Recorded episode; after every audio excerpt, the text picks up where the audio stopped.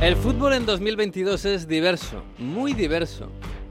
Que no nos digan que la globalización lo ha arrasado todo y no quedan diferencias. No, no, no, no. Si miramos a París hay un señor cobrando 200 millones de euros por ser uno de los mejores futbolistas del mundo. Mbappé es bueno, ¿eh? Y el salario está bastante bien. Pero si cogemos el tren y nos vamos a Berlín, París-Berlín, nos podemos encontrar un barrio, un barrio a las afueras y un estadio detrás de un bosque en el que un pequeño equipo bastante modesto de Alemania es el líder de la Bundesliga, el Unión Berlín.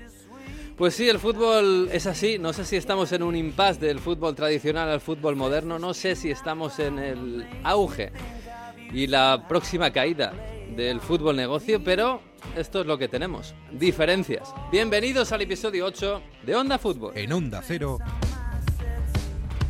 A ver cómo termina, casi nunca termina en gol, casi nunca termina en gol, casi nunca termina en gol. El Messi hasta el fondo, casi nunca termina en gol. ¡Gol! Casi nunca termina en gol. Onda Fútbol. Fútbol internacional con Miguel Venegas. Palla all'area di rigore, si gira Cassano, magico movimento, Balotelli, David Villa darting through the middle. He's got it between the two, and he's won the game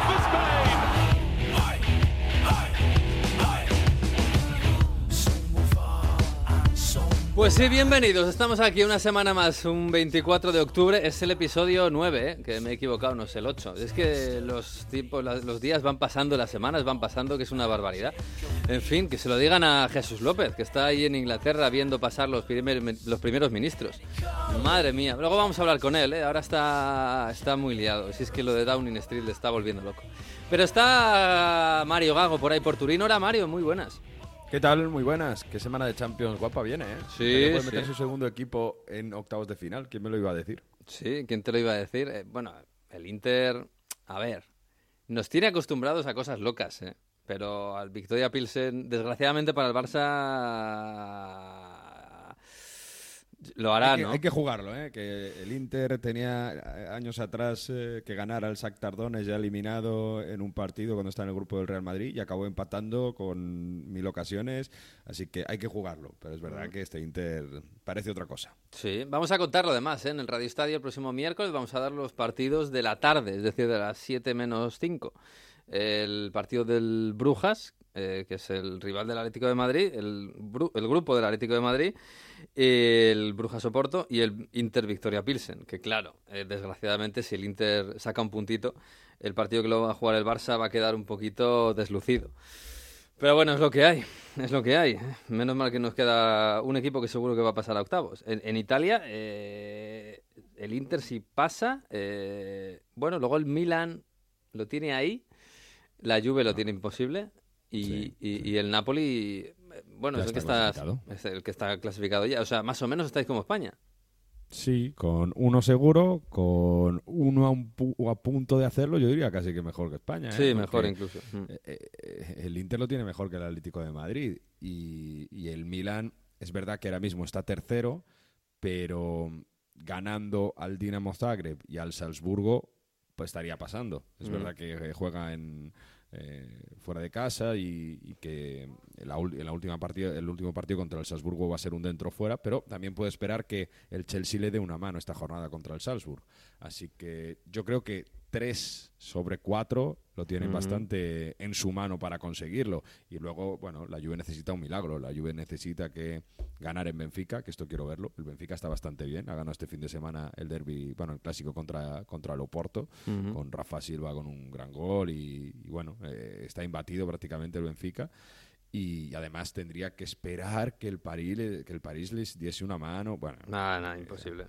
No, no, si es que lo tiene... dejándose perder en el último partido y demás. Sí, sí, sí. Oye, has dicho París, has dicho París, has dicho París. Moi aussi j'ai une fête chez moi, sur les gouttières ruisselantes. Je l'ai trouvée sur un toit, Está Manu. Terradillos, por ahí está la Francia que madruga. Hola Manu, ¿qué tal? Bonjour.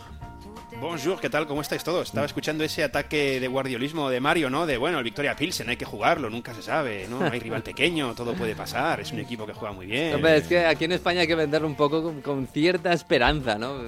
porque si no, si no ya nos tiramos por un puente. Es que está la Liga Española en esta Champions un poco regulera.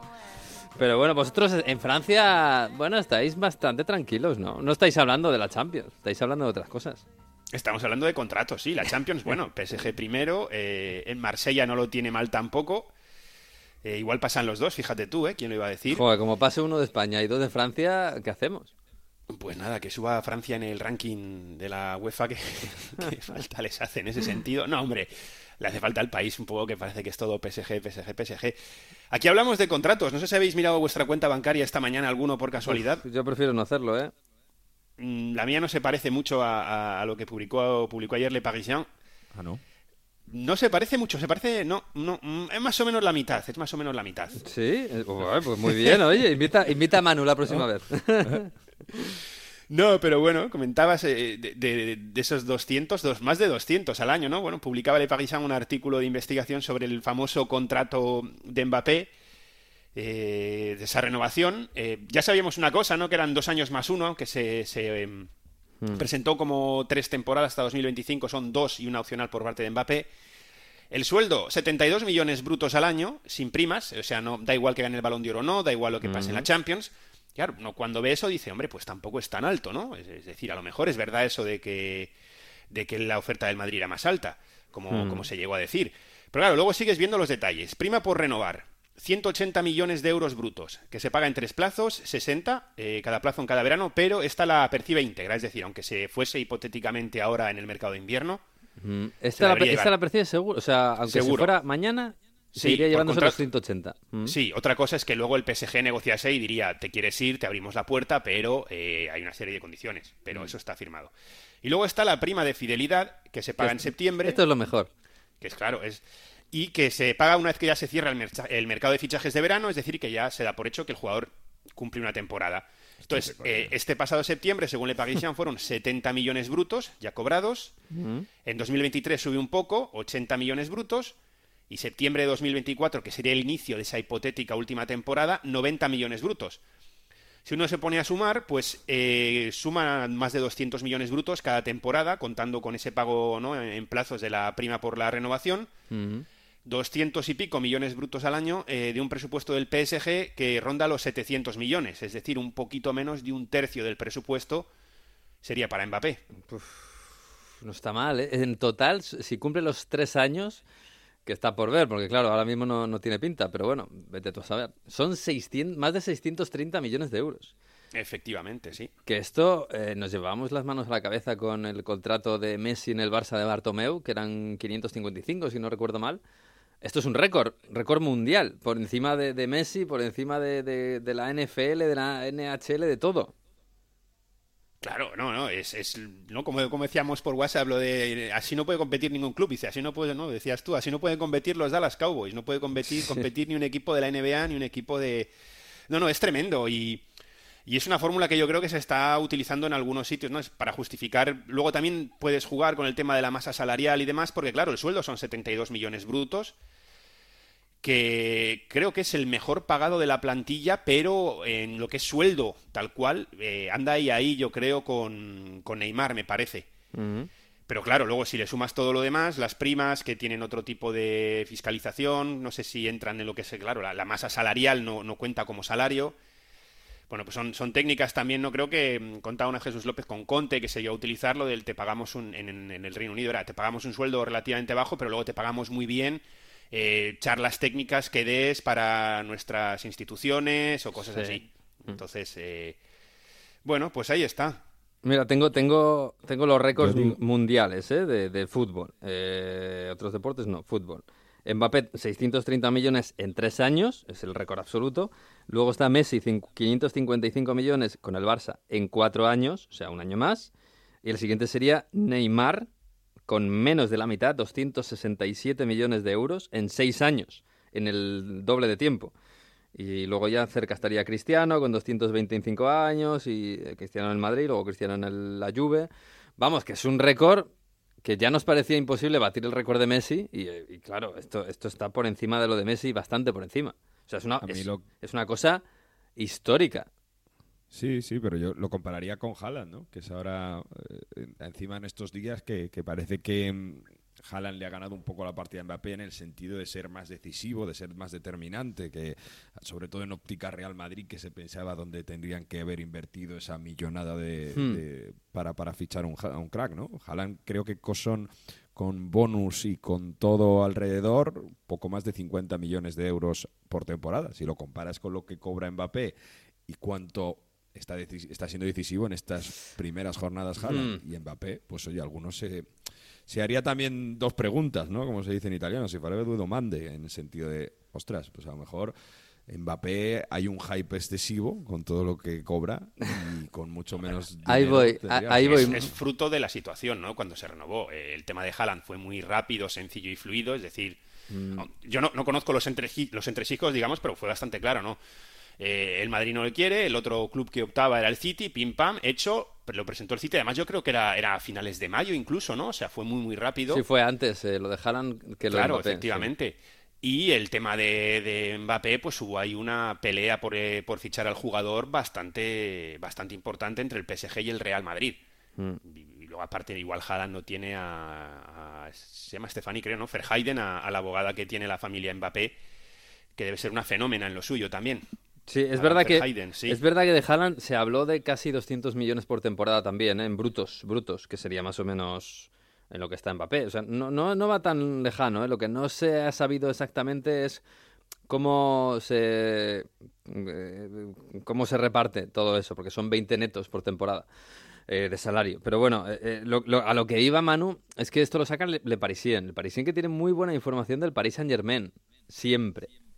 A lo que voy es, eh, Mbappé, que no está pasando por su mejor momento deportivo, que ha dejado, eh, ha deslizado a su entorno y que lo supiera todo el mundo, que no estaba contento con el club, que se quería marchar, o que, estaba, o que estaba pensando que a lo mejor era el momento de marcharse, que a lo mejor se había arrepentido. ¿Es casualidad que salga esto ahora? Hombre, es, una información que sí puede dar que pensar, ¿no? Que ahora sea el club el que haya dicho, pues vamos a filtrar esto para que la gente sepa el esfuerzo que hemos hecho por Mbappé. Lo que pasa es que tampoco sé si deja muy bien al, al club, ¿eh? Yo lo veo de una forma más global en el sentido de que desde hace dos o, bueno, incluso un poco más, tres semanas, L'Equipe, Le Parisien, RMC, que digamos son los tres grandes medios, ¿no?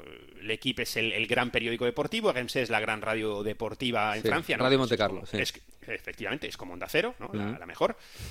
Y, y luego tenemos Le Parisien, que es el periódico local de París, pero bueno, que tiene también una, una edición nacional, que es, pues, eh, los otros dos son los top, digamos, a nivel de deportes, y luego Le Parisien entra en el tema del, del PSG. Y son tres medios que llevan tres semanas eh, sacando información eh, a- por aquí y por allá bastante negativa sobre el PSG o, o que ataca la imagen del PSG. Mm. Entonces yo no sé si esto es un paso más. Si es verdad que equilibra un poco las cosas, no me parece buena idea, sobre todo si Mbappé ya salió diciendo que, que eso era mentira, que él no había dicho a nadie que, que se quería ir. Eh, Básicamente la impresión que daba es algo así como, no, yo estaba durmiéndome la siesta, me despierto y veo la noticia publicada y no sé por qué. Y, y- y no es así. Es decir, eso lo deslizó el entorno eh, y aparte es que, no recuerdo, creo que fue Dani Riolo, creo que fue el Radio Monte Carlo, quien lo sacó primero, pero es que luego fue una cascada de medios, uno tras otro, confirmando por sus propios... eh, por sus propios por sus propias fuentes que había habido esa petición. De hecho, hasta, hasta en Onda Cero lo pudimos hacer. Es decir, que interés había en que esa noticia saliese. Y una vez que, que él ya, ya recula, no sé qué interés tiene el PSG en hacer público esto. Ya. Bueno, quizás en, en- no sé, Darle un toque. darle un Sí, toque, decir, oye, oye, chaval, que, que te hemos dado una pasta que te cagas, para que no estés ahora quejándote y jugando peor que Messi el otro Puede, día. puede ser a la hora de irse, ¿no? Si de verdad se va a decir, oye, nosotros le hemos puesto todo esto sobre la mesa y si aún así se quiere ir, ya Ya, es cosa Pero suya. bueno, ahí entraríamos en el proyecto deportivo Mm. y entonces ahí es donde los aficionados sí podrían quejarse y decir, menos sueldo igual lo que habría que haber hecho es eh, traerse a un mejor central, traerse sí. a un mejor centrocampista y construir un equipo ganador, eh, etcétera, etcétera. Pero bueno. Pues sí, puede ser, puede ser. Oye, por cierto, el París que jugó el viernes, eh, partidazo de Messi. Quizás el mejor, ¿no? De la temporada. Ya estábamos hablando de que Messi estaba bien, no como el Messi del Barça, pero se acerca el Mundial. Sí, a ver, el Messi del Barça no lo vamos a ver, No, es no, ya. difícil verlo, es una cuestión de, de edad y no lo digo de malas, es, es decir, pero sí, dio, dio dos asistencias a, a Mbappé, marcó un gol, asistencia de, de Mbappé, e hizo un muy buen partido. Eh, jugaban de otra forma porque no estaba Neymar, estaba ahí Soler, que estaba actuando de media punta. Y fue una victoria que sirvió un poco pues para ver a un, un PSG que juega, no te voy a decir que brilló, pero holgado, eh, con un buen marcador, dominante, aunque el, el Ajaxio ahí, eh, pues que es un equipo recién ascendido, consiguió aguantar, no se vino abajo con el primer gol. Entonces es una victoria, bueno, que dejó muy buen sabor de boca en París y eh, un Messi que hablábamos que se perdió un par de partidos por esos problemillas musculares, que si precaución o precaución, se está entonando bastante. Yo creo que ya no se le exige que sea el Messi del Barcelona, sino que sea Messi. Y la situación está cambiando. Hasta el propio Galtier dijo en su momento, ¿no? Eh, es el mejor jugador del mundo. eh, la gente viene al estadio para ver a Leo. Y dices, ah, es verdad que vienen para ver a Neymar, vienen para ver a, a Mbappé. Sí, pero que diga Galtier es el mejor jugador del mundo. Es el mejor jugador del mundo. Dijo, sí. teniendo al lado, digo- al- claro, teniendo al lado al chico este que cobra 200 kilos. Sí, bueno, pero yo creo que se entiende un poco a nivel general, ¿no? En cuanto a carrera, no, no creo ahí que hubiesen brecha, o al menos no creo que fuese su intención. Claro, que Galtier también es el que te habla de...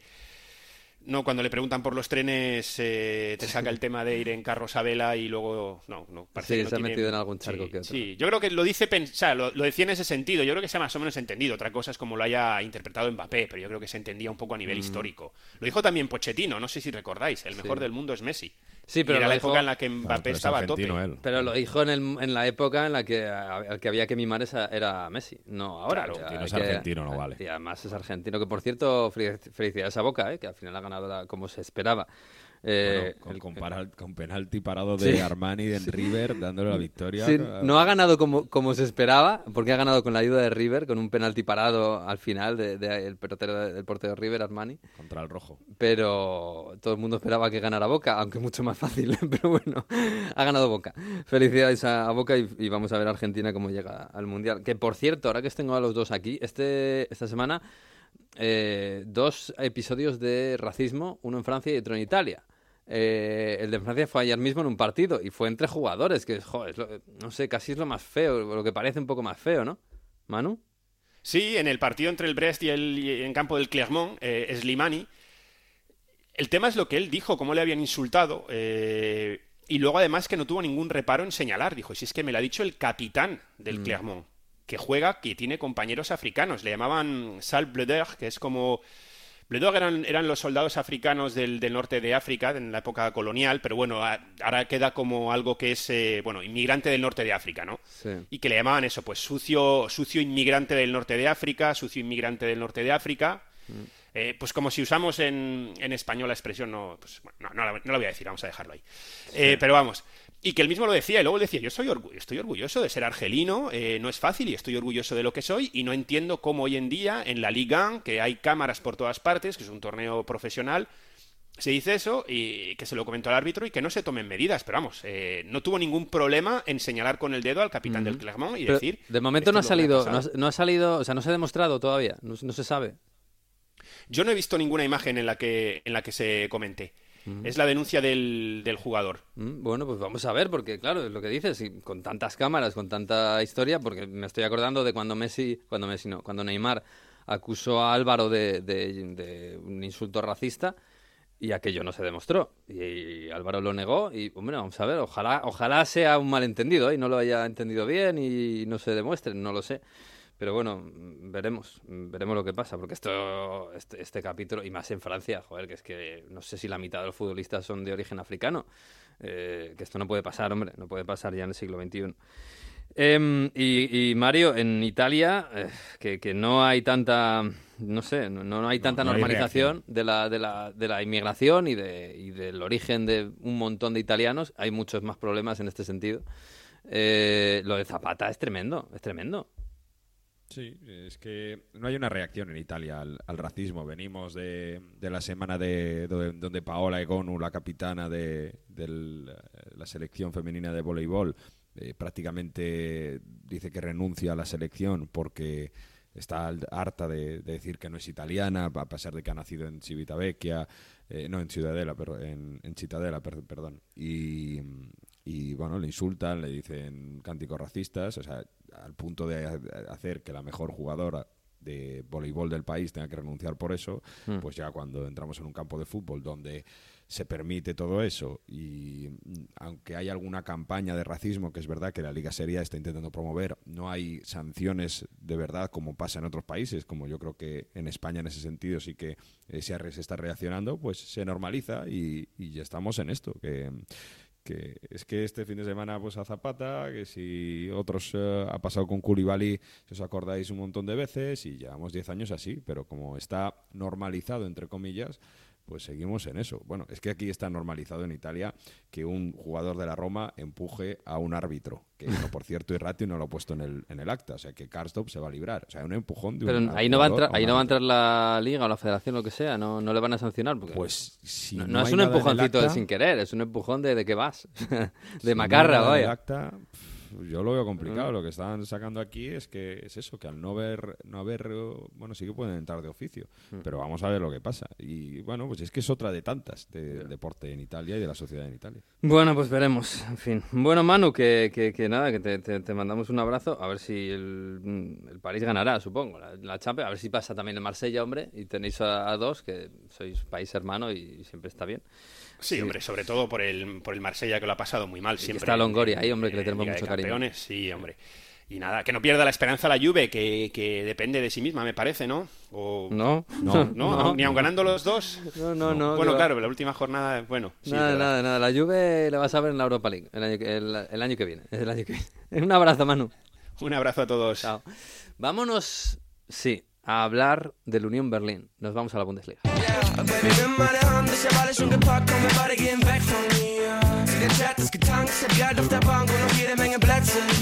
Bueno, pues sí, uno si mira la Bundesliga, esa liga tan bonita, tan entretenida, tan especial, eh, desde hace cinco semanas, si mira a lo alto de la clasificación, a lo alto, alto, alto, no ve ni al Bayern, ni al Dortmund, ni al Leipzig, por supuesto.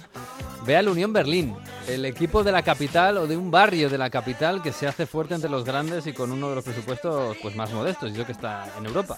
Y para hablar del Unión Berlín queríamos hablar con Alberto Doblaré, un español afincado en Zaragoza que bueno tiene una gran relación con la Unión Berlín y además tiene una cuenta de Twitter que sigue eh, todos los días a la Unión Berlín y lo hace fantásticamente bien. Hola Alberto, ¿qué tal? Muy buenas.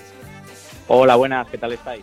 Placer estar aquí con vosotros. Bueno, el placer es nuestro, el placer es nuestro, porque si hay alguien que sabe de la Unión, eh, eres tú. Por cierto, ¿por qué? Eh, ¿Qué hace un español eh, aficionado al Unión Berlín y ligado al club, al Unión Berlín? Bueno, pues en, en 2010 me fui a, a vivir a Berlín, un poco a la aventura, y supongo que en ese momento, como, como todo el mundo que iba allí, lo primero que hice fue ir al Olympia Stadium, pero en esa época el Hertha, entre que no estaba muy bien, que mi sensación era que el estadio se le quedaba grande, pues no llegué a engancharme. Y un día un compañero de trabajo me dijo de ir a ver a un equipo del Este, que yo apenas conocía, porque jugaban contra el San Pauli. Yo en ese momento casi conocía más al equipo de Hamburgo. Eh, pero bueno, me quedé maravillado, me encantó lo que es el ambiente en el estadio, la afición, la forma de vivir el fútbol. Y bueno, al volver a España, pues el Unión fue para mí una forma de mantenerme unido a, a Berlín y, y al deporte de allí. Y bueno, cuando ascendieron a Bundesliga me planteé pues hacerme una cuenta de Twitter para mostrarle un poco a la comunidad hispanoparlante lo que era este equipo y, y la verdad es que me he quedado sorprendido de lo que ha ido creciendo la cuenta y sobre todo la cantidad de gente que, que ha ido conociendo a este equipo, que bueno, que también por otro lado lo está haciendo muy bien en lo deportivo, ¿no? Sí, lo que ha crecido la cuenta y lo que ha crecido el club. ¿eh? Bueno, el club no sé, pero la- la- el equipo desde luego. Eh, Alguien pensaba, bueno, tú pensabas en 2010 cuando ibas para allá que algún día el Unión Berlín podía ser líder de la Bundesliga, pero no líder accidental en la jornada 1, en la jornada 2. No, no, no. Cinco semanas seguidas líder.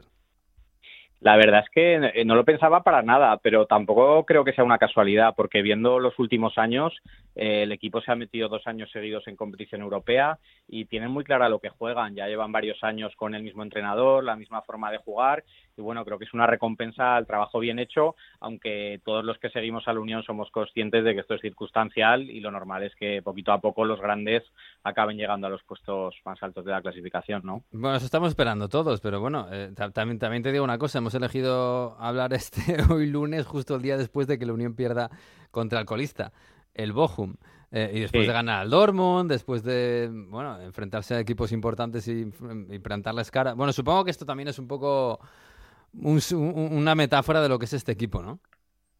Pues sí, Eh, yo, de hecho, hace, hace un par de días ya comenté en mi Twitter que este era un partido peligrosísimo y hoy he leído un, un comentario que decía todo el que piense que esto es una sorpresa es que no está acostumbrado a seguir al Unión, porque es que es un equipo que cuando va de favorito le cuesta muchísimo. Eh, no está acostumbrado a generar juego, juega muy bien a la contra y contra equipos grandes que, suelen atacarle, pues está muy cómodo, pero tanto hoy como en algún partido europeo que el rival le ha esperado, pues la verdad es que le cuesta mucho más y bueno, es un reflejo de, cómo está organizado este equipo y de su forma de jugar, ¿no? Hmm. Mm, mm, Mario, ¿estás por ahí?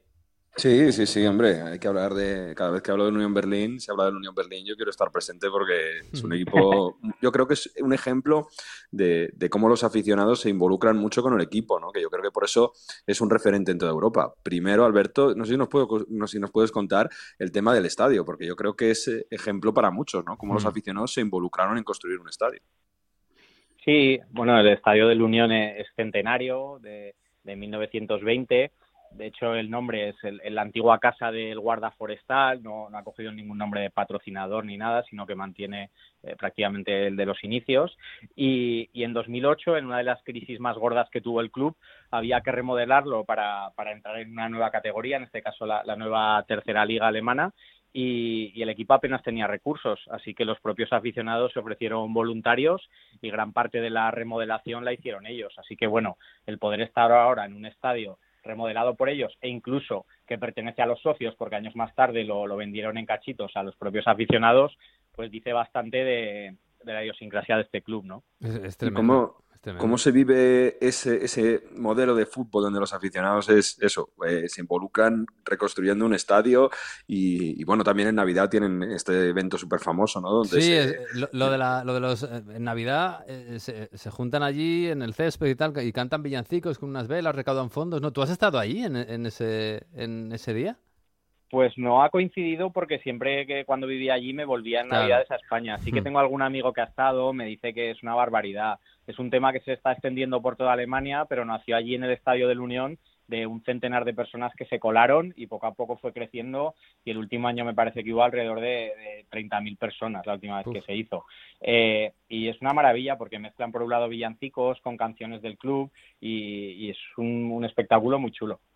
Claro, ¿cómo se vive esa lucha del fútbol popular en el, momento, en el sentido de, que los aficionados son muy, muy importantes para, también para la dirección del club contra lo opuesto que está creciendo en Alemania, como es el eh, Red Bull, eh, bueno, que no se llama Red Bull, pero el, Red Bull, Red Bull Leipzig, ¿no? que es lo que han creado para tapar las siglas de Red Bull, porque hubo mucha polémica hace años que se lanzó una cabeza de toro y todo esto, ¿no? Sí, bueno, de hecho la afición del Unión odia a la del Leipzig porque al final los dos forman parte de la antigua Alemania del Este y en este caso el RB Leipzig representa todo lo opuesto a lo que eran históricamente los clubes de, Alemania del Este, ¿no? Eh, pero bueno, en este caso yo creo que, el Unión lo que intenta es mantener esta filosofía de barrio, de fútbol popular, y, no es sencillo estando en Bundesliga. Eh, hay una frase que me gusta mucho, que cuando estaban en segunda y, estaban en un puesto alto de la clasificación, sacaron una pancarta que decía algo así como mierda, vamos a ascender, porque tenían el miedo de que subir a la máxima categoría significara perder un poco toda esta esencia, ¿no? Entonces, por un lado, eh, los aficionados quieren mantenerla, tienen ese miedo de que el club se haga muy popular, de que empiecen a ir turistas al estadio, eh, pero por otro es lógico que, se vayan dando pasitos hacia adelante, ¿no? Hubo un día que el, que el director de comunicación, con ciertas protestas de la gente, dijo es imposible mantenerse en Bundesliga vendiendo salchichas y cervezas en el estadio, hay que buscar patrocinadores, entonces, bueno, están un poco en esa dicotomía de crecer, pero de una manera sostenible y que no se pierda la, filosofía de club, de barrio, de familia que siempre han tenido en, en Claro, es que mantener este equilibrio, Alberto, tiene que ser muy complicado. Que creo que hace poco vi en el, que los dos únicos equipos que no tenían el nombre del estadio patrocinado en la Bundesliga eran el Unión Berlín y el Borussia Mönchengladbach, me parece que era, que sigue siendo Borussia Park. Claro, es que es un, es un ecosistema eh, y mira que, la, que por lo menos la Bundesliga mantiene el 50 más 1 en casi todos los equipos, etcétera, pero claro, la semana que esta semana, el jueves vas a jugar un partido de Europa League que te estás jugando, pues seguramente mucho dinero, pasar a la siguiente fase, etcétera. Eh, la semana que viene te van a volver a comparar con mantener el, liderato o no. Al final la afición, se, imagino que se ilusionará, pero todo eso hay que compaginarlo con, bueno, mantener las esencias y no y no volverse loco, ¿no? pensar que el día de mañana pues el equipo volverá a ser un equipo más o menos modesto de, Alemania. Sí, bueno, yo que he, podido conocer un poco el club desde dentro, eh, el club no está al nivel de lo que está haciendo el, equipo en lo deportivo. Las estructuras son de un equipo eh, mucho más humilde de, lo que puede ser un líder de la Bundesliga.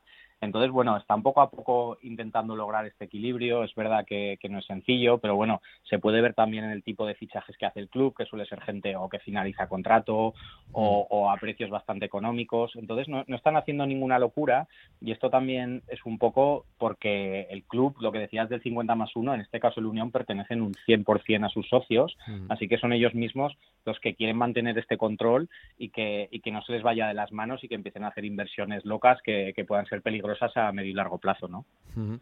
Y, el fútbol popular totalmente, Miguel. O sea, que es que todos los, aficionados deciden sobre el balance, sobre la, dirección del equipo. Es algo, yo creo que en España que no se puede pensar, porque alguno lo compararía con el Rayo, ¿no? Pero es que es otra forma totalmente, porque el Rayo al final es de un propietario que hace lo que quiere. sí, y fíjate, los aficionados cómo están con el propietario, que están de uñas, pero permanentemente.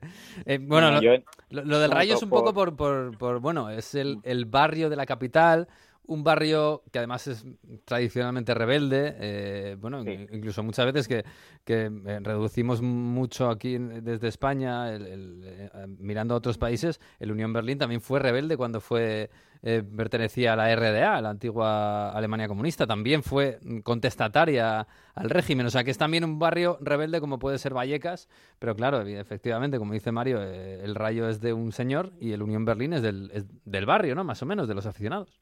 Eso es. Eh, por hacer una comparación eh, en España, bueno, ahora mismo hay alrededor de, de, 20 equipos que se agrupan entre ellos como clubes de fútbol popular. Quizás los dos más referentes que están en primera federación son el Unionistas y eh, SD Logroñés.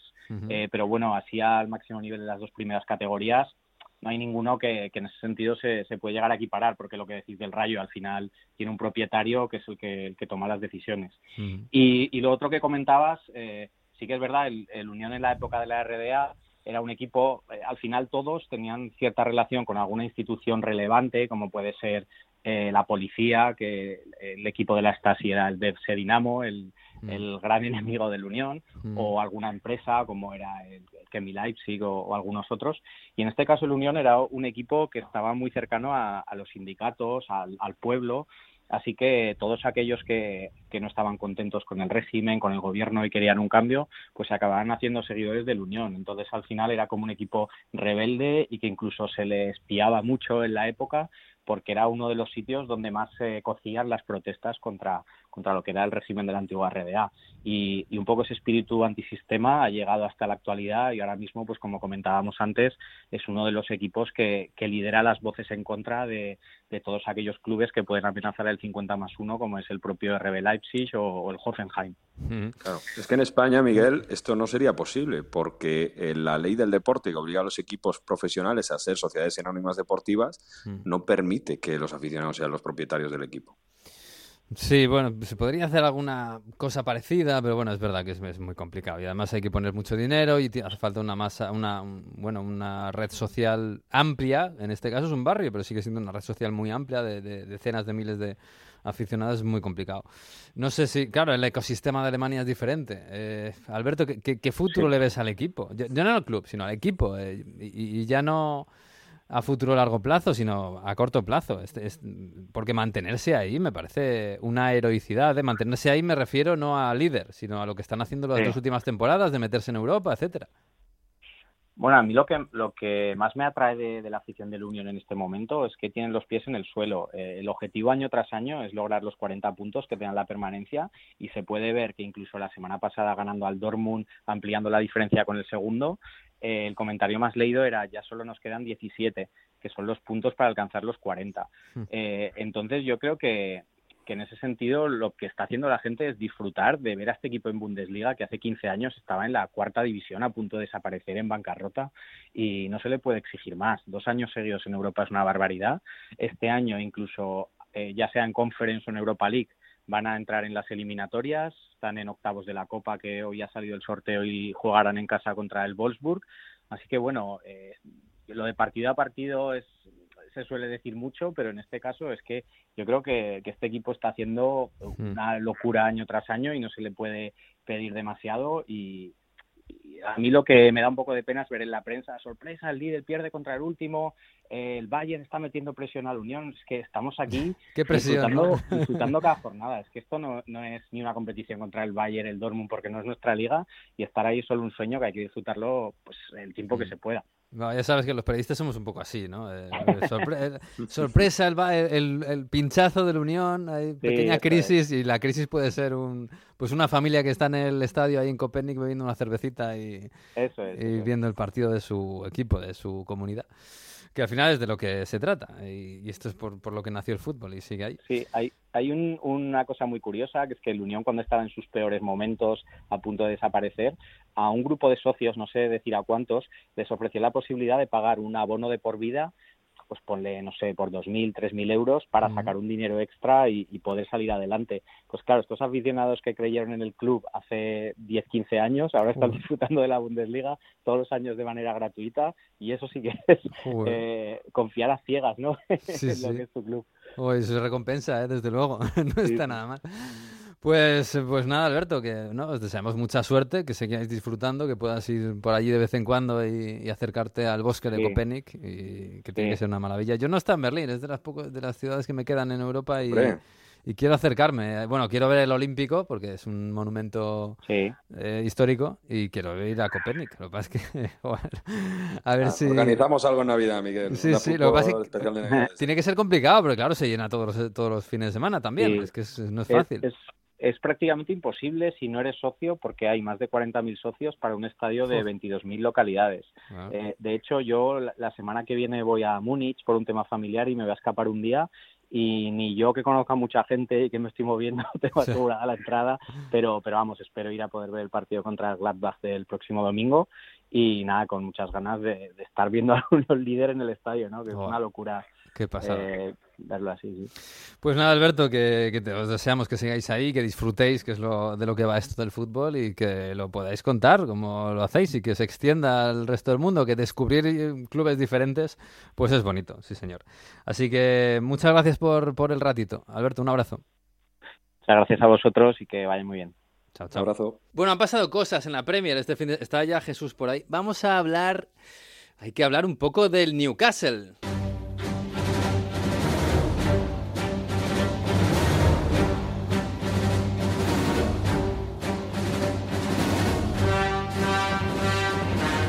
Pues sí, es que hace mucho que no hablamos del Newcastle, ¿eh? Está así como un poco, bueno, un segundo plano, ya no hace tanto ruido, ya no hay tantas quinielas de superfichajes, ya no hay incluso tantas manifestaciones y ahí está, no sé. Hola Jesús López, muy buenas. ¿Qué tal? ¿Cómo estáis? Bien, bien. ¿Cómo, cómo está la cosa por ahí, no? ¿Es verdad que no hace mucho ruido el Newcastle? O, o sí, o sí. Porque aquí me parece que no llega mucho, ¿eh? No, a ver, hace de momento ruido poco, ¿no? Porque teniendo como tenemos a, a Haaland, al Arsenal, el Liverpool por abajo, es verdad que hay muchas noticias, muchas cosas extrañas o raras. Entonces es verdad que está pasando hasta ahora, por lo menos, un poquito desapercibido el, Newcastle United. Es verdad que, bueno, que los análisis profundos sí que obviamente se ve. El otro día propio decía... ¿no? Decía que, hablando del, del City... Sí, exactamente. y, y Conte también decía que, antes del partido, decía que lo veía como una amenaza clara para las para los puestos eh, Champions League al Newcastle, o sea que no es que la gente no se dé cuenta, pero sí es verdad que en los grandes titulares eh, ha estado todavía un poquito apagado. Es que, claro, no, no, no, contamos yo creo con ellos para estar ahí, desde luego, pero ahora miras la clasificación y está cuarto, empatadito con el Chelsea, que todavía sigue buscándose a sí mismo. Pues eso, sin hacer mucho ruido, con un equipo que... Un equipo sin estrellas. Eh, sí Quizás lo, que tenga más como estrella es Bruno Guimaraes, para mí, que es el futbolista más. Que, no lo ficharon como gran estrella, aunque sí costó dinero y sí se lo quitaron. Sí se dice que, por ejemplo, Liverpool estaba interesado en este jugador, mm. pero no vino como una gran estrella y hay quien dice, y puede ser cierto, que es. Puede que sea el mejor futbolista de los equipos fuera del top 6. Mm. Puede ser. Eh, habría otros candidatos, pero por ahí anda, ¿no? En ese, en ese nivel anda. Y luego, para mí, lo más sorprendente de este equipo ya no es obviamente todos los fichajes, etcétera, sino es una persona como Joelinton, un futbolista que era el delantero centro em, del antiguo Newcastle, que parece otra vida, ¿verdad? Eh, que era un delantero que hacía muchísimas cosas muy bien, pero no, no tenía gol y no metía goles y el equipo necesitaba goles como el comer. Y además un delantero tanque, ¿eh? No, no un delantero liviano así de toque, ¿no? y ahora de repente eh, lo han convertido en un mediocampista que es un coast to coast increíble, que es un despliegue de, de todo, de, de, buen fútbol y sobre todo de, de físico que está arriba, abajo y en el medio y que es tremendo. Y es un descubrimiento eh, apasionante por parte de Dijau. Pues sí, Eddie Howe, que seguramente, pues igual es la estrella de este equipo, ¿eh? por lo que está haciendo con, jugadores que, bueno, no son, no son estrellas ninguno. Vamos a ver, esto es muy largo, ¿eh? pero Newcastle ahora mismo está cuarto, desbancando equipos como United, como Chelsea y peleando ahí. Le ha ganado al Tottenham este fin de semana, que no es poca cosa. Em, no sé, del fin de semana, ¿qué es lo más.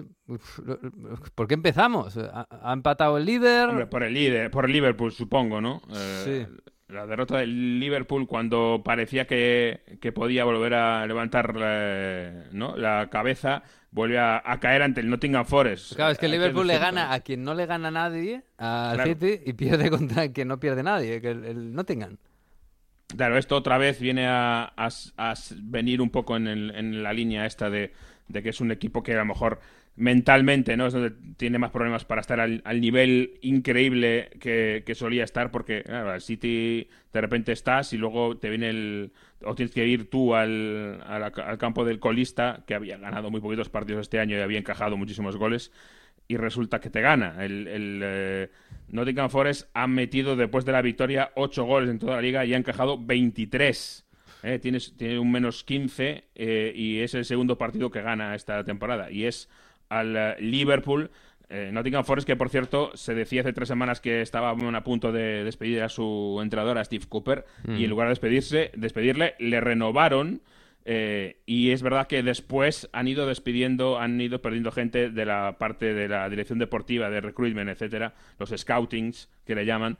ahí sí ha habido bajas, pero, pero Steve Cooper sigue en el equipo y vamos a ver si esto le sirve para para rebotar. Desde luego, la, inyección de moral para el colista es tremenda. Desde luego. El Liverpool, es verdad que, claro, lo que decíamos la semana pasada, ¿no? Que quizás mentalmente no esté preparado este año para aguantar otra vez otra maratón como es la Premier League y, aguantarle e, ese pulso al Manchester City, quizás más en una competición como la Champions, de, partidos puntuales. Pero ahora mismo, con las bajas que tiene, porque claro, están lesionados eh, Diego Llota, eh, Luis Díaz, eh, y algunos jugadores atrás, bueno, el último Darwin Núñez y algunos jugadores atrás como Conate, como Matip, tiene tantas bajas. Me da la impresión de que en la cabeza Klopp tiene que tener llegar al Mundial, llegar al Mundial vivo y, recuperar, ¿no? Mentalmente y físicamente. Sí, vivo sobre todo para la, para la Champions. Eh, para la Liga, para la Premier, a ver, ahora mismo el Arsenal le saca cuántos puntos, 12 es muy complicado. El City le saca 10 puntos al, Liverpool. Mm. Entonces, desde ese punto de vista, eh, lo tiene muy difícil tiene que salvar los muebles, que es el cuarto puesto. Y ojo, porque vienen equipos, tiene que pasar a muchos equipos que están ahora subiendo. ¿eh? Está el Manchester United en buena forma, mm. el eh, Chelsea ahí anda, el Newcastle que hemos hablado, el Tottenham, el Arsenal, el City, en fin. Em, hay que descartar a muchos ahí para robar esto el puesto y hay que quitarles muchos puntos a muchos equipos, porque el Chelsea, por ejemplo, o el Newcastle que está cuarto, eh, ahora mismo le saca ya cinco puntos a Liverpool. Mm. Entonces hay que ir eh, eh, subiendo mucho por ahí. Veremos la segunda vuelta. Como tú dices, ya la primera vuelta es tratar de enderezar el rumbo. Es verdad que para mí es una ventaja, tal y como le va el año a Liverpool, que tenga ese parón del Mundial, porque puede servir para que Klopp haga un reset eh, ¿no? que, después del Mundial y en Año Nuevo las cosas vengan distintas. Yo creo que debe ser ahora mismo la, esperanza. Eso, ojo, y el mercado de invierno, no, nos olvidemos. Sí, veremos a ver si se, si se mueve ahí el Liverpool. Lo que está claro es que sus dos principales figuras ofensivas, eh, Salah y Luis Díaz, no van a jugar al Mundial. Y eso puede ser una ventaja este año. Así que otros años tienen la desventaja de que tiene Copa África, pues mira, este año le sonríe un poquito la suerte a, a Jürgen Klopp. Em, sí el partido gordo, eh, y además fue buen partido. Bueno, dos equipos que están ahí buscándose a sí mismos, ¿no? Y, pero bueno, al final se quedó en tablas la cosa. Chelsea, Manchester United. Eh, más allá de lo de, lo de Barán, que parece que, que bueno, esas lágrimas al final no son para tanto y a lo mejor va a poder ir al Mundial, veremos, porque tiene, tiene que recuperarse todavía. Eh, bueno, el partido en el que todo el mundo estaba pensando en, en Cristiano Ronaldo, ¿no? A pesar de que el partido era muy bueno.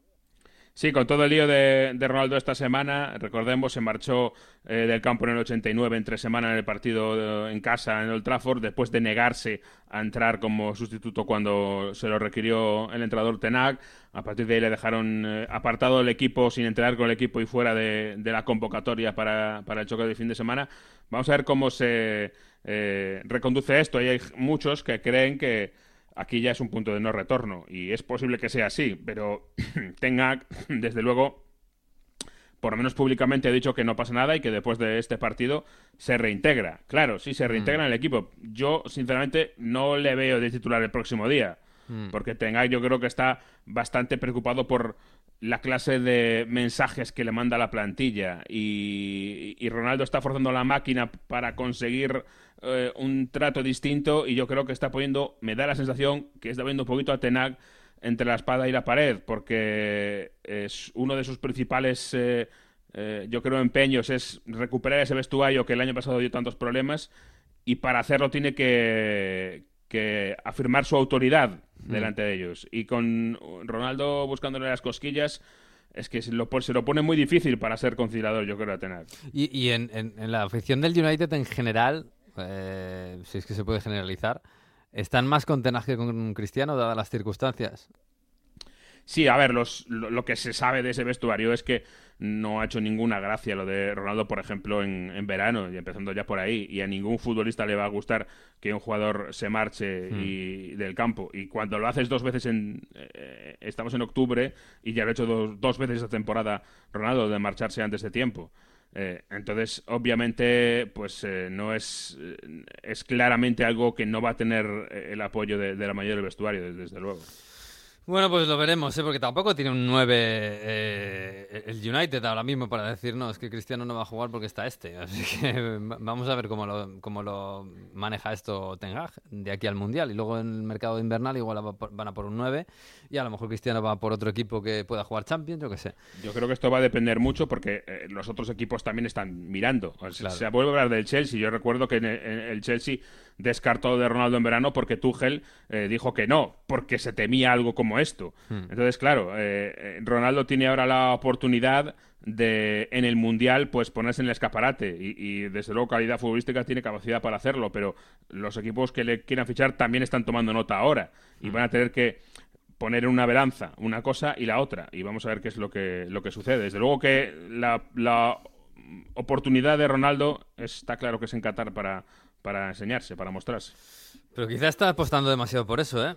Porque no sé si se está dejando demasiados pelos en la gatera, que diría un clásico. Eh, en cuanto a, prestigio con aficionados, eh, con entrenadores que puedan ver que pueda haber algún problema. No sé, en fin. Lo que ha pasado todo este verano, lo que está pasando ahora, me parece que a Cristiano no le está viniendo nada bien. No, en absoluto, no le está viendo nada bien. ¿eh? eh no, está eh, perdiendo buena parte de su imagen eh, y mm. está dejando muy claro que a quien le quiera fichar que sí, que los goles están ahí, pero lo que hay detrás y, los problemas en el vestuario también, también están ahí. Mm. Que si lo fichas, más te vale que sea para que juegue. Porque si no lo tienes claro y es un futbolista es espectacular y su, su hoja de servicios es, es increíble, pero tiene 37 años. Entonces, eh, si un entrenador que lo fiche puede estar pensando que está obligado a poner siempre a un futbolista, o casi siempre a un futbolista de 37 años. Hmm. Es, es, delicado, ¿eh? no, es fácil ponerse en, ese, en esa decisión. Uf, pues sí, sí, cualquiera diría que tener a Cristiano en la plantilla puede ser un problema, pero mira, que se lo pregunten a Ten Hag ahora mismo. Bueno, lo veremos, lo veremos. Em, y arriba, arriba, arriba sigue el Arsenal, como decía, pinchó contra el Southampton, pero bueno, resiste, ¿no? El, el, empeñón del Manchester City que volvió a ganar, volvió otra vez a marcar Haaland un doblete. Bueno, un poco la historia de todos los fines de semana, ¿no? Esto, bueno, en, teoría el Arsenal tiene que ser demasiado perfecto para aguantar ahí. Eso es lo malo, sí. Y hoy yo creo que ha, yo creo que hemos mostrado hoy su primera muestra de flaqueza del año, casi te diría porque, bueno, había perdido contra el, contra el United, que, que tiene, es un buen equipo, es un top six, pero ya ha perdido entre el Southampton, que venía es verdad, de ganar un partido, pero antes no ganaba desde agosto, antes de este último, que en la primera parte dio la sensación de que el Arsenal era muy, muy superior y que manejaba el partido y a mí me parece que el Arsenal se dejó ir demasiado y, dejó con vida a su rival y le dejó volver al partido y le dejó que fuera creciendo. Y cuando se encontró con el empate y el Arsenal quiso volver a hacerlo de antes, ya no era capaz. Ya tenía un Southampton muy bien colocado, muy bien eh, eh, plantado en su sitio, sabiendo lo que iba a hacer y, fue absolutamente incapaz el Arsenal en los últimos minutos de crear peligro ah, ante el Southampton, que como digo es un equipo que venía en una situación delicada. Así que para mí es, eh, es el primer gran mal día del Arsenal esta temporada, a pesar de que haya empatado, y, la cara de Arteta eh, indicaba, yo creo, lo mismo, ¿eh? ¿Eh? no, tenía, no tenía buena pinta. Sí, fíjate que además estaba lloviendo a mares en Londres, por cierto, allí ya la sequía se habrá pasado, ¿no? En Londres, imagino. Sí, sí. Pues sí, en Southampton, pero sí, se ha pasado. Bueno, eso, en Southampton, es verdad. Pero claro, era todo como muy, como muy triste, ¿no? Arteta yéndose ahí con cara de enfadado, la lluvia cayendo sobre él, estaba calando.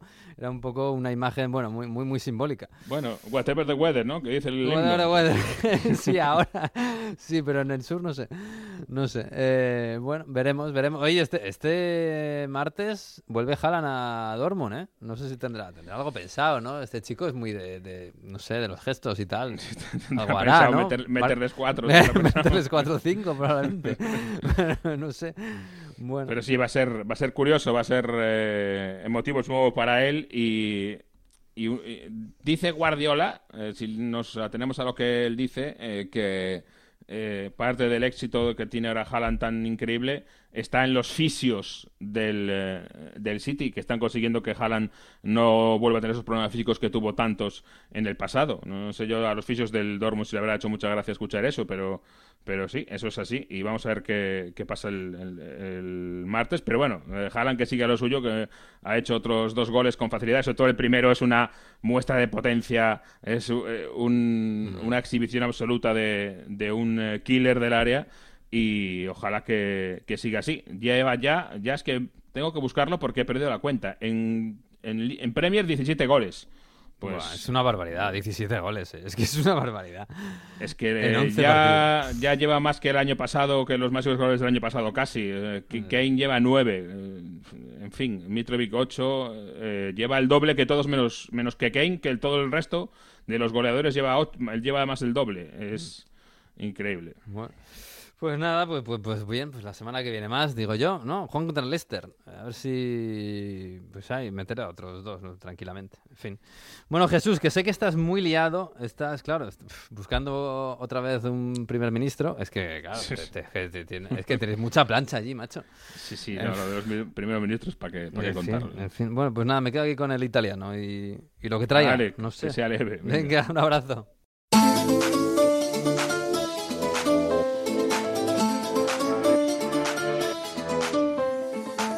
L'italiano all'estero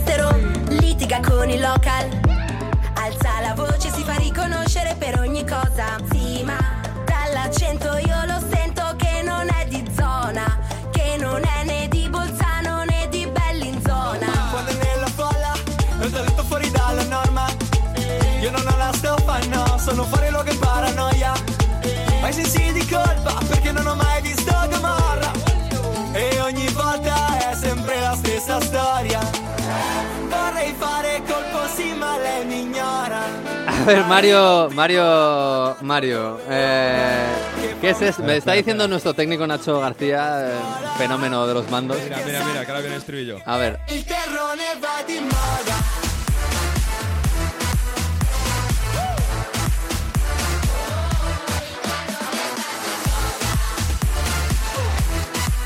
Bueno, a decir que el estribillo. Si te pillan un garito a estas altas horas de la madrugada, puede estar, puede estar bien, pero vamos. Me dice Nacho García que estos son las, salchipapas italianas.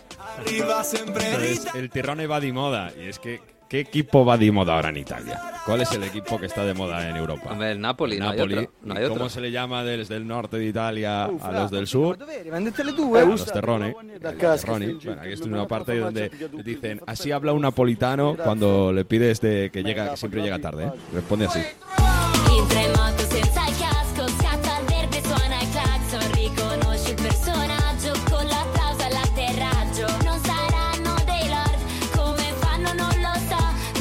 He, he de decir que me parece horrible, pero esto se tiene que pegar. Madre mía, Es ya un- me estoy. a ver, me- es una canción de coña. Es una canción de coña. Esto se llama el, te- il, eh, Il Terrone va di moda. Es de Il Pagante, que son los que tienen esta canción también de Settimana Bianca, que lo hemos traído otra vez. Sí. Que, que tiene un poco estas canciones un poco medio de coña, medio irónicas, que son de Milán, ¿eh?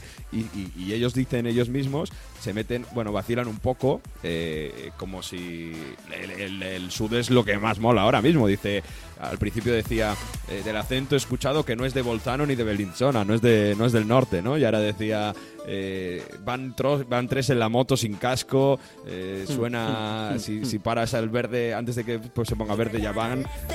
Un poco de, de- de- dice, el italiano en el exterior se le escucha porque empiezan a gritar, porque comen un montón, porque hacen todo frito. Todos los estereotipos, hechos una canción para decir que el terrone, la gente del sur de Italia, ahora está de moda.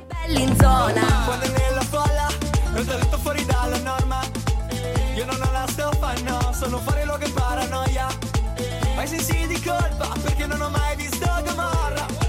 E ogni volta è sempre la stessa storia. Vorrei fare colpo sì, ma lei mi ignora. Arriva un tipo lampadato con le oga che fa una battuta e ridono tutti come a scuola. Perché sanno tutti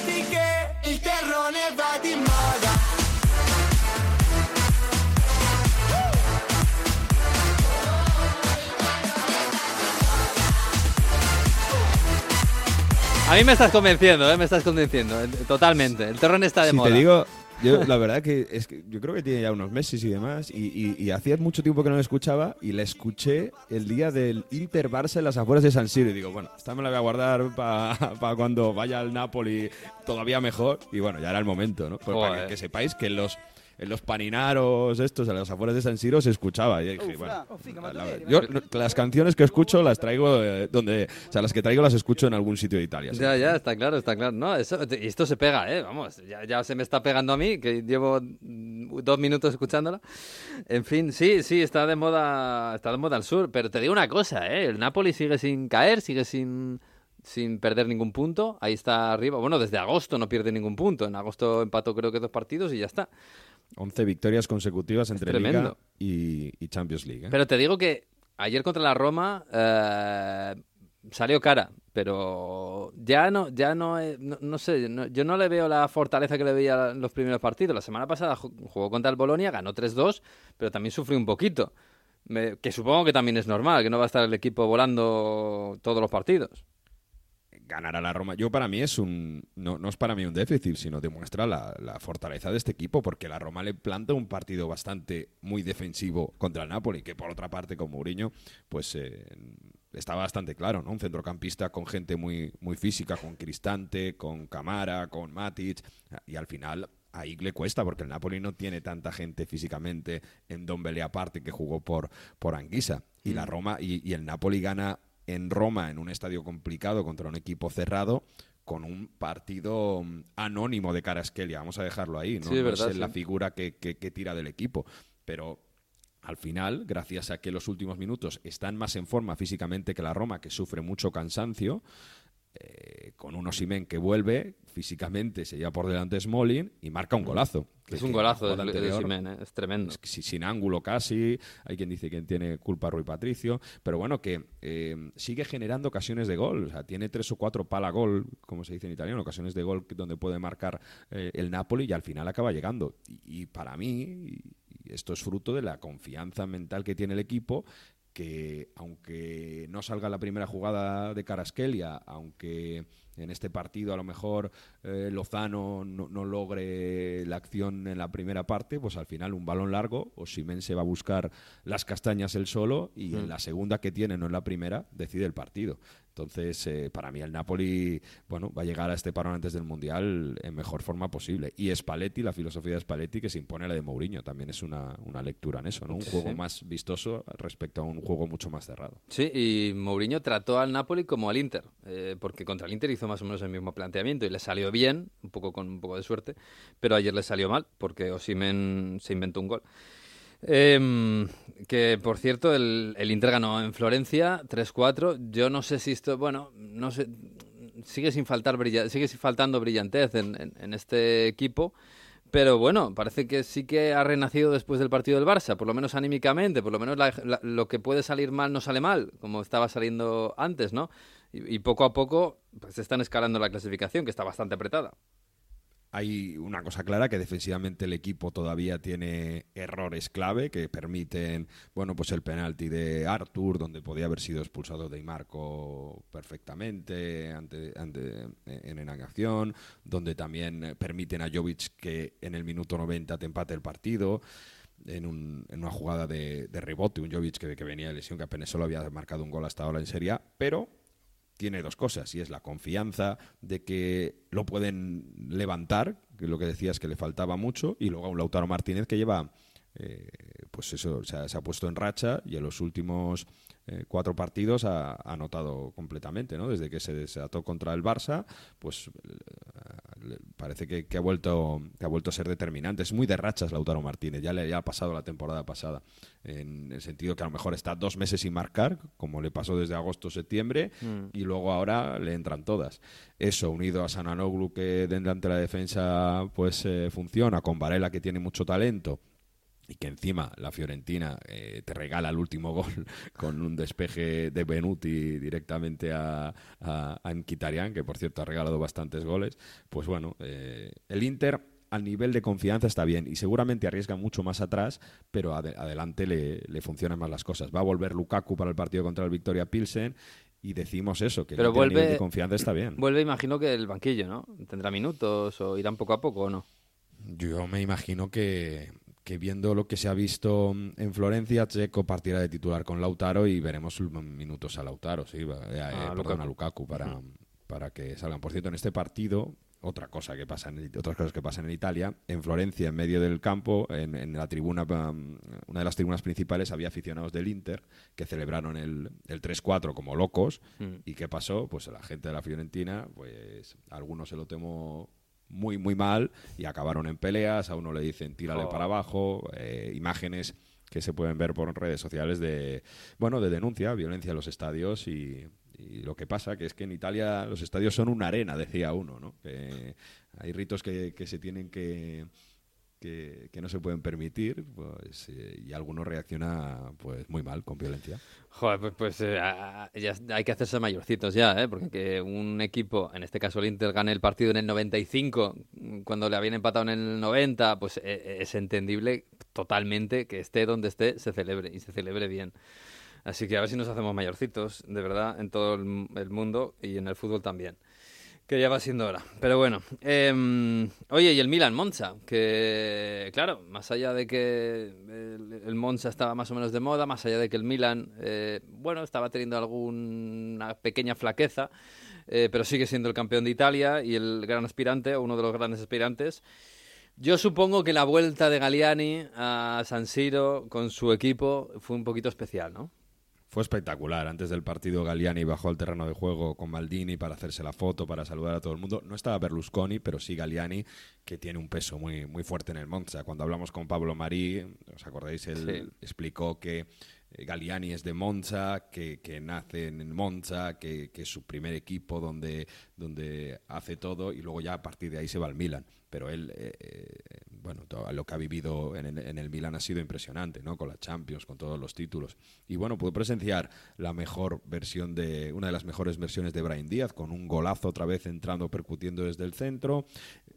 Origi debutó con, eh, se hizo con, con gol y esto es muy buena noticia para el Milan porque Origi puede sustituir a Giroud y le puede dar algo que no tiene el Milan en ataque, esa velocidad, un poco al Osimen que tiene el Napoli y esto puede ser muy importante y, y luego volvió a marcar también Rafa Leao. El Milan cuando tiene estos partidos de, confianza, incluso con rotaciones que tuvo Pioli, le fue muy bien, ganó 4-1 en ese partido donde decíamos, lo, todo el mundo esperaba la vuelta de, de a San Siro.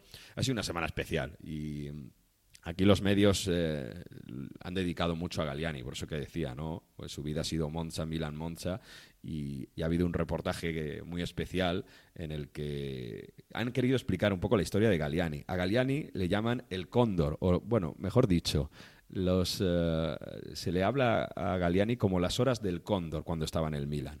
Cuando acababa el mercado, Galliani siempre hacía esos últimos eh, fichajes de última hora. Él dice que los equipos siempre tienen más jugadores de los que deben. Entonces, con esos jugadores de más que los que deben, él se presentaba y hacía los eh, colpi di mercato, los, fichajes que nadie se espera a un muy buen precio. Y en eso se, había, se ha vuelto especial Galliani. Galliani es muy, muy, eh, tiene un carácter muy especial, sobre todo al lado de Berlusconi. Y mira, eh, es una persona que, que él decía que desde el principio quería ser dirigente. Y esto es extraordinario. Esto es Galliani explicando cómo acaba en el Monza de dirigente técnico desde muy joven. Non potevo giocare a calcio perché ero scarso, ma che voleva stare nel mondo del calcio. Non avendo previsto di poter fare l'arbitro, da ragazzino quando mi veniva chiesto cosa vuoi fare da grande, io dicevo il presidente del Monza.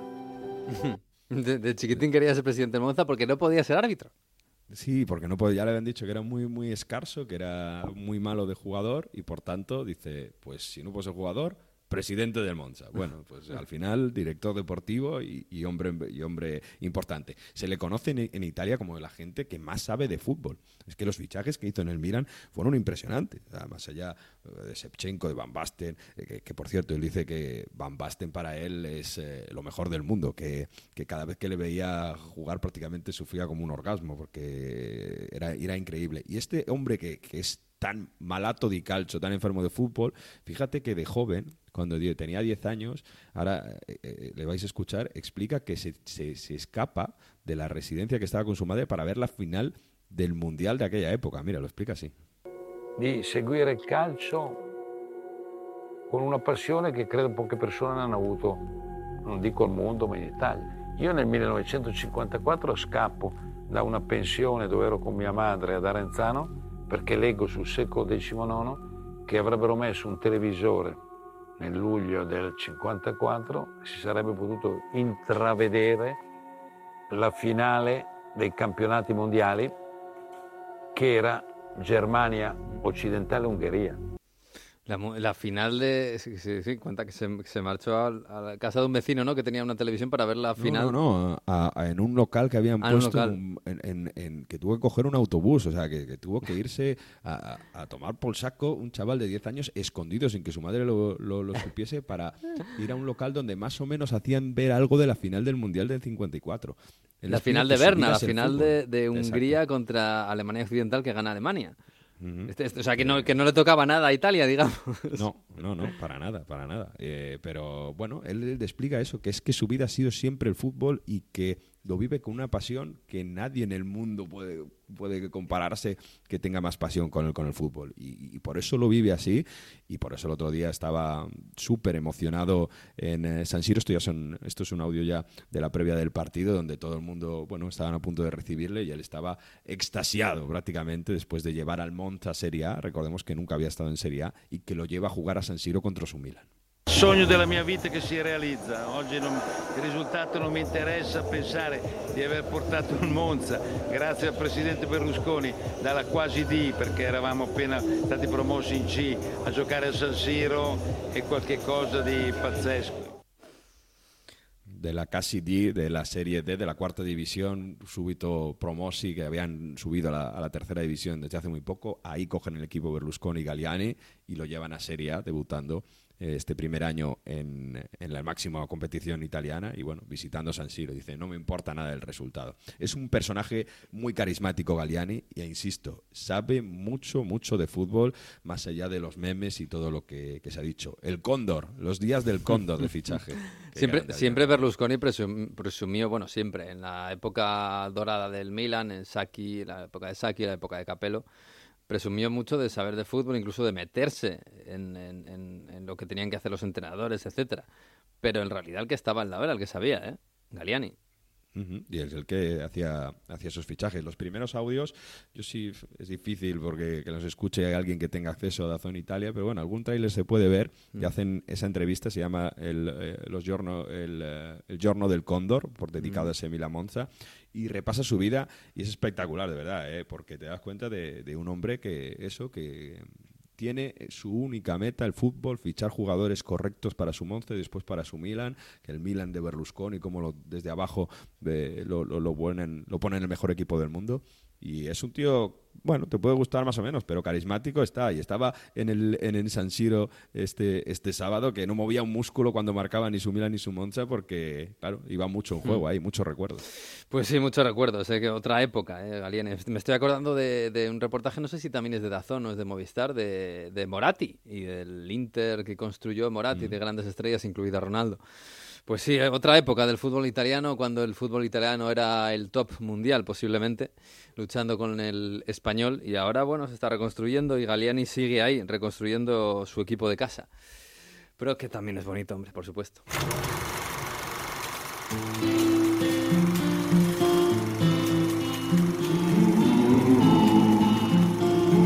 Pues nos vamos a ir con estas, con estas, pero antes llega el profesor Víctor Gómez con sus cuadernos de Heródoto eh, y nos va a hablar, sí, del fútbol italiano, porque este fin de semana ha habido un tifo o un mural también muy bonito en ese Fiorentina Inter y que tiene mucha historia. La verdad es que los aficionados de la Fiore saben de lo que hablan. Nueva coreografía con tintes históricos de la curva Fiesole de la Fiorentina. Tenía como objetivo una protesta por los 25 d'Aspo, eso es, la prohibición de la entrada al estadio, una sanción administrativa que existe en Italia, a miembros de la curva, que el propio grupo organizado de la hinchada viola considera inaceptable y han expresado que existe un intento de guerra sucia para desarmar el tifo organizado de la curva fiorentina un paralelismo a un episodio histórico de la capital de la Toscana y su nueva situación. En el tifo se puede leer Juntos le nostre sponde il nemico getta escudo espada e s'arrende. Una vez en nuestras costas, el enemigo arroja su escudo y su espada y se rinde. El tema escogido ha sido el asedio de Florencia entre 1529 y 1530 durante la llamada la Guerra de la Liga de Coñac. Para poner al oyente en antecedentes nos tenemos que ir hasta 1527, cuando los florentinos proclamaron la República tras expulsar a la familia Medici. El nuevo gobierno comunal se alió con el rey francés en la conocida guerra de la Liga de Coñac, que se libraba entre franceses y los Habsburgo de Carlos V y el Sacro Imperio Romano Germánico. El emperador Carlos acordó en 1529 con el Papa de la familia Medici recuperar la ciudad de Florencia para restaurar en el poder a su sobrino. El asedio fue llevado a cabo por las tropas del Sacro Imperio Romano Germánico, los estados pontificios y la monarquía hispánica. Filiberto de Chalon, príncipe de Orange, fue el encargado de someter a hierro y fuego a la ciudad de Florencia. Este asedio fue inmortalizado por el Vasari en un fresco que hoy en día se encuentra en la sala de Clemente VII en el Palacio Vecchio de Florencia. Finalmente, tras diez meses de asedio, caía la República de Florencia y la ciudad, y volvían a tomar el control los Medici. Tres años después de esa huida de los Medici, el emperador Carlos V puso fin a la República. Tras la derrota florentina, colocó en el poder a Alejandro de Medici, sobrino del Papa Clemente VII, entregándole el poder como duque de la Toscana. Un detalle importante y que tiene mucho que ver con el fútbol es que durante ese asedio los florentinos no dejaron sus tradiciones a un lado, sino que aun en plena guerra se disputó el calcio histórico fiorentino, y el balón siguió rodando en la Piazza de Santa Croce. El deporte más antiguo y la tradición entre los florentinos se mantuvieron a pesar de la guerra. Pues sí, pues sí, Mario. La verdad es que los italianos de historia saben, ¿eh? Siempre decimos que las coreografías o tifos, como se llama en España, en Italia van más allá de vacilar al rival. Historia, cultura, en el caso del Inter, es que da para un libro y todas las temporadas hay, hay cosas. En ciudades tan históricas, sobre todo, como Florencia, lo respetan mucho, sí, sí. Sí, los sí. Medici, que decía que les, a- alguno le- se acordará de ellos por, por el Assassin's Creed. ¿eh? Yo no he jugado, no he jugado, pero bueno, si uno va a Florencia, los Medici están por todas partes, la verdad. Bueno, pues nada, Mario, que, que- que no, no sé, os deseo suerte a algunos. ¿vale? No puedo desear suerte a- al Inter, hombre, porque España nos vamos a quedar sin, sin equipos en la Champions. Pero bueno, raro, si metemos raro, un par de ellos cada uno, casi que lo firmo, ¿eh? Cuando me, cuando me vean es cantar el, el gol del Victoria Pilsen en San Siro, lo mismo me echan para abajo. Pero bueno, Bueno, espero que no pase como a los aficionados del Inter en Florencia. Es lo que hay, Mario, soldado de onda cero, es lo que hay. Un abrazo. Abrazo. Chao, chao.